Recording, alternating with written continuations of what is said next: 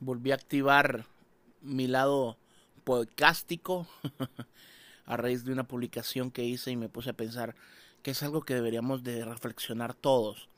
Y me animé a hacer un episodio más de esta maravilla de podcast que si usted es primera vez que nos escucha espero y le invito a que escuche los episodios anteriores y aquellos que se, quedado, se habían quedado pendiente porque no estoy publicando mucho, no estoy actualizando mucho el perfil, es porque estamos trabajando mucho en la iglesia en línea, entonces vieron que nos, nos quita un poquito de tiempo, pero estoy tratando, gestando y eh, trabajando e incubando algo mucho mejor, algo mucho más frecuente y temas más geniales que yo sé que le va a gustar. Sin embargo, hoy es importante el poder eh, analizar y descubrir ciertos potenciales. Ojo, quiero llamarles potenciales. Que este caso de Jota, eh, JA le dicen uno, Jora dicen otros. No sé cómo está, pero este eh, cantante contemporáneo cristiano, aparentemente eh, y él aparentemente no lo digo de una forma despectiva, sino que es una realidad. Y mm, joven, muy joven, que desde niño nos sorprendió con ese talentazo que tiene, esa voz, eh, y hizo su, su, su, performance, su interpretación. Bueno, en fin, eh, este chico hizo recientemente unas declaraciones y mm, pues estremeció la crítica y el, el legalismo, la religiosidad, puede ser también, o incluso las bases, los principios de muchos. Así es que vamos a hablar, pienso yo que, que aquí más de preocuparnos por, por juzgar, creo que las cosas pasan para aprender.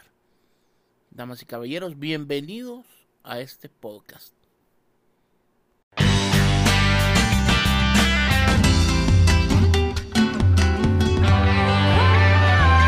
Los lentes de Ricky con Ricardo Bazán. En otro podcast vamos a, a ver si es bueno o malo empatizar o compartir o ver ciertas series. Pero quiero ser sincero con ustedes, quiero abrir mi corazón y creo que más de alguno de ustedes se va a, identificar conmigo. Esta serie la vi, eh, esta serie, esta frase la vi en, en el inicio de cierta serie de un personaje colombiano muy famoso. Aquel que no conoce su historia está condenado a repetirla, dice la frase. Estudiando veo que se le atribuye en primera instancia a Napoleón Bonaparte. Igual hay otro filósofo español que recita algo similar. Eh, dice aquellos que no recuerdan el pasado están condenados a repetirlo.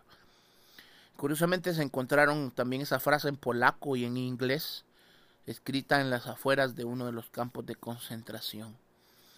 Es interesante porque creo que si pasan las cosas es, no solo para que nos demos cuenta en el sentido de información o si nos vamos más, más allá en el sentido de chambre, sino que debemos de ocupar todo eso para poder aprender, ¿no? Todo lo que pasa es para aprender, es para eh, si, alguien cometió un error, no volverlo a cometer. Creo que en este caso hay, hay, hay mucho, hay mucho que tenemos nosotros que, que aprender. Resulta que hace algunos días eh, escribí, eh, vi que alguien escribió esta noticia y, y, empezaron las el periodismo amarillista dentro del, dentro del, del ámbito cristiano, pongámosle así, para que lo entendamos mejor. Empezaron especulaciones, empezaron a hablar. Este, yo tengo un amigo que tiene un amigo en común con Jota. Eh, y entonces yo le hablé a él, le pregunté, me explicó ciertas cosas. Al parecer no es tanto como se está vendiendo, pero sí hay algo de cierto en algunos, en algunos, en algunas declaraciones, en algunas cosas. Pues la verdad es que fuera de criticar, fuera de juzgar, hay que ver qué es lo que pasa. Una de las cosas que me decía es que yo te he vivido en la iglesia desde, desde, niño. Él creció ahí y hoy está aburrido, me dijo estas palabras, estaba aburrido de la iglesia. Estaba aburrido de la religión, estaba aburrido de la religiosidad. Y en eso hay que, hay que separar, ¿no? Yo estoy tan de acuerdo con él que te aburra la religiosidad porque Jesús no enseñó religión. Yo estoy de acuerdo que, que te aburran los cristianos o el cristianismo, porque aunque muchos no compartan conmigo, Jesús no enseñó cristianismo. Jesús no vino por los cristianos. y, y es fuerte escuchar eso porque todos lo hemos vivido, todos lo hemos quizás aprendido así. Pero tenemos que entender, Jesús vino por los perdidos. Y Jesús no habló del cristianismo, sino que habló del reino de su Padre, que son cosas muy diferentes. Todo el ismo siempre estamos metiendo reglas y pensamientos humanos. Lo moderno no es malo, el modernismo sí. Y todo el ismo eh, quiere decir argumentos humanos. El ismo, tecnicismo, este, y todo eso son serie de pasos, serie de reglas.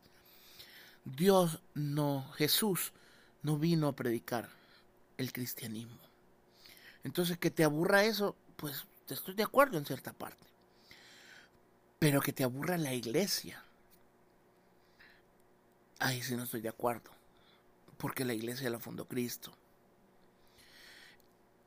Que tú estés eh, rodeado de una iglesia eh, diferente, o de una iglesia que no te comprenda, o de una iglesia que te aburra, o de una iglesia que te incomode, no es culpa de la iglesia, no es culpa de Dios, no es culpa de Jesús como fundador de la iglesia. Al final es culpa de los miembros y culpa tuya. Es, es problema tuyo, por decirlo así. El que tú te sientas aburrido en un lugar no es culpa del lugar, es culpa tuya. Porque en el mismo lugar en donde tú te puedes sentir aburrido, alguien puede sentirse divertido puede anhelar estar en ese lugar. Y eso se mira en cada momento, siempre lo, lo que muchos tienen, otros lo desean, y lo que los otros desean, otros tienen, y así es el mundo. Eh, para darnos un poco de ejemplos, o sea, ¿cuántas veces vimos los parques eh, como algo tan común y no fuimos al parque y hoy que tenemos ya meses encerrados, ¿cómo añoramos estar 10 minutos en el parque? Y así y así podría pasar 40, 50 minutos dándoles ejemplos claros. El problema no es la iglesia. El problema no es que se le, no es que se aburrió de la iglesia. El problema es que llegó a un punto en donde desviamos nuestros intereses. Y voy con lo mismo. Entonces, esta noticia nos tomó por sorpresa a muchos. Y entonces él ya salió dando declaraciones y que aquí, que allá. Y más que entrar en lo que dijo, ustedes pueden buscarlo en los posts, en las noticias, abundó todo eso. Yo publiqué una frase de su canción, de una su, de su último disco, que es increíblemente buenísimo. Es tan bueno, o sea, es una cosa eh, tan profunda, eh, musicalmente no se diga, es, increíble. Eh, espiritualmente está tan lleno de Dios, está tan conectado, está tan, tan puntual para la iglesia. Es, una razón, eh, ese disco es una herramienta para la iglesia y wow, y yo sé que más de alguno ha escuchado la canción más famosa, la de Muéstrame tu gloria de este disco, en donde dice esta frase, Señor, los hijos de Elí desprecian tu casa burlándose de lo que es santo y a ti ignorando. Pero ven a mi encuentro, muéstrame tu gloria. Es una canción muy buena acerca y proveniente de la historia de, de Samuel. eh, en donde los hijos de Elí, siendo hijos de sacerdote, estando dentro del templo, hacían prácticas eh, que iban en contra de Dios. Y, estando ahí, pero, pero ¿qué pasa? Imagínense, o sea, no quiero decir que el que escupe para arriba le cae en la cara, pero alguien hablando de eso días después se ve enrollado, enrollado, le voy a decir así, en, en una, en un escándalo, por decirlo así, en un, en una noticia o en, en un caso como este, en donde se dice de que él tiene orientación sexual diferente, que tiene aquí, que tiene allá. Y, fuera de eso, porque no quiero entrar en el de tema, si, en, en, esos detalles, si es bueno, si es malo, si es A, B, C, oye, creo que cada quien de nosotros sabe lo que va en contra de Dios, lo que va, lo que Dios protege, lo que Dios ama. Y está de más que yo quiera decirles eh, o, hablarles de eso. Creo que vamos a hacer un podcast más adelante sobre ese tema. Sin embargo, lo que sí es cierto es que no hubiera una coyuntura, no hubiera un debate, no hubiera una noticia, eh, si alguien estuviera en integridad. Eh, dice un dicho que cuando el río suene porque piedras trae. Entonces, si, si mucha gente empezó a hablar, eh, si muchas, entre comillas, evidencias empezaron, o señales empezaron a, a, a, decir o empezaron a, a como a intervenir en que muchos eh, concluyeran en que yo tenía, eh, tenía estos pensamientos, fue por algo, ¿no? Creo yo que, que si alguien hubiera estado firme, si alguien hubiera estado eh, muy inmerso en, en, la búsqueda tal vez de, de una santidad que creo que todos deberíamos de estar en esa búsqueda. No lo vamos a lograr como humanos, pero sí podemos estar en una constante búsqueda. Entonces, cuando desviamos nuestro em, nuestra mirada, cuando desviamos nuestra búsqueda en algo que no es el espíritu, en algo que no es lo bueno, lo agradable, lo, de Dios, entonces tendemos a tendemos a fallar, tendemos a desviarnos, no voy a decir a fallar porque no quiero juzgarlo. Y, y, yo puse en mi post, resulta que el hijo de Eli despreció su casa, se burló de lo que es santo y lo ignoró. Puse después, no estoy criticando a uno eso quiere decir que no estaba criticando, no, estoy criticando a Jota.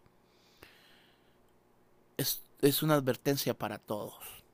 Y me incluyo ahí.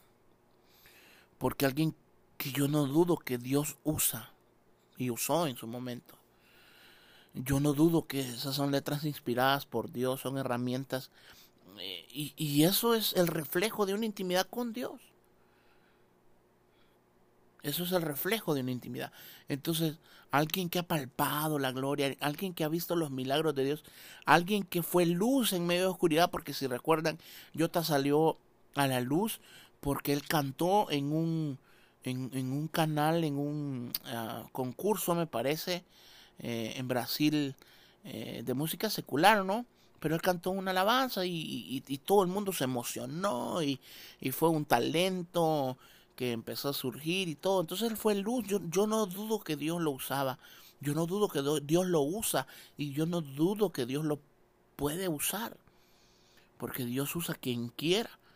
Sin embargo, lo que quiero que todos nosotros eh, pensemos y analicemos es que nadie está blindado de desviarse por más que estemos nosotros palpando la gloria, si en un momento desviamos nuestra búsqueda, desviamos nuestra mirada, nosotros vamos a, vernos en situaciones igual o peor que Jota. Entonces es una, una advertencia para todos. el poder el poder ponernos a cuentas y, y, revisar para dónde está nuestro rumbo, para dónde está, dónde está nuestro camino, para qué lado estamos jalando, por decirle así. Entonces, un blindaje que no existe. Un blindaje que no existe. Jesús siendo el Hijo de Dios. Y dice, lleno del Espíritu Santo. Estaba en, en el ayuno en el desierto. Fue tentado por el diablo. Jesús queda Dios mismo en la tierra. Aún lleno del Espíritu. Era tentado. Cuanto más nosotros. Ojo, y si fue tentado por el diablo, es porque él podía caer. El diablo no iba a perder el tiempo. O sea, si él sabía que no tenía ninguna oportunidad, no hubiera perdido el tiempo en tentar a Jesús. Si él lo hizo es porque había una posibilidad y que había una posibilidad en que Jesús cayera. Entonces, ¿cómo podríamos nosotros, cuánto más no nosotros podríamos tener la posibilidad y la fragilidad de caer. Pero entonces depende de cada uno de nosotros el poder estar no solo conscientes de eso, porque una, de las cosas que más nos, nos ponen vulnerables es la ignorancia. Pensando que, somos, que estamos blindados, nos arriesgamos a cualquier cosa y no tenemos que primero estar conscientes de que no estamos blindados. Y segundo, alejarnos, huirnos de, esa tentación, ¿no? Pero tercero, realizar siempre, el, examinar, realizar siempre ese examen interno en, a, qué, a qué rumbo yo estoy conduciéndome, para dónde estoy, estoy caminando. Entonces es interesante, muy interesante el, poder aprender de todas estas historias que pasan. Y el no criticar, no, podemos juzgar, porque nosotros estamos en la misma calidad de Yota, en, la, en la misma zona de riesgo. Y hoy podemos estar juzgando y mañana podemos estar de ese lado. Nosotros no podemos juzgar, pero sí podemos aprender Muchos han criticado, teniendo vidas ocultas peores que esa. Vaya valentía la de este chavo el poder declararlo, ¿no? Y yo espero que lo haga con el afán de buscar ayuda, de, de servirle a muchos como ejemplo, de que por más arriba que estemos ministerialmente, en talento o en cualquier cosa, no estamos blindados ante estas situaciones. Los quiero mucho. Espero que aprendan cada día de la vida, de lo que Dios hace, o incluso de las cosas que Dios no hace, sino que simplemente permite. Permite. Gracias por escucharme. Gracias por estar pendiente siempre de este podcast. Yo espero ser más puntual, ser más constante con ustedes y con estos episodios pero sí quiero que me entiendan que estamos con la iglesia digital, estamos absorbidos más en tiempo y estamos haciendo cosas más chéveres, pero que llevan más trabajo para el Señor y para todos ustedes. Los quiero mucho, un abrazo enorme, cualquier cosa, síganme en las redes sociales y esperen un nuevo episodio más de este podcast. Gracias de verdad por su fiel sintonía. Chao, chao, chao.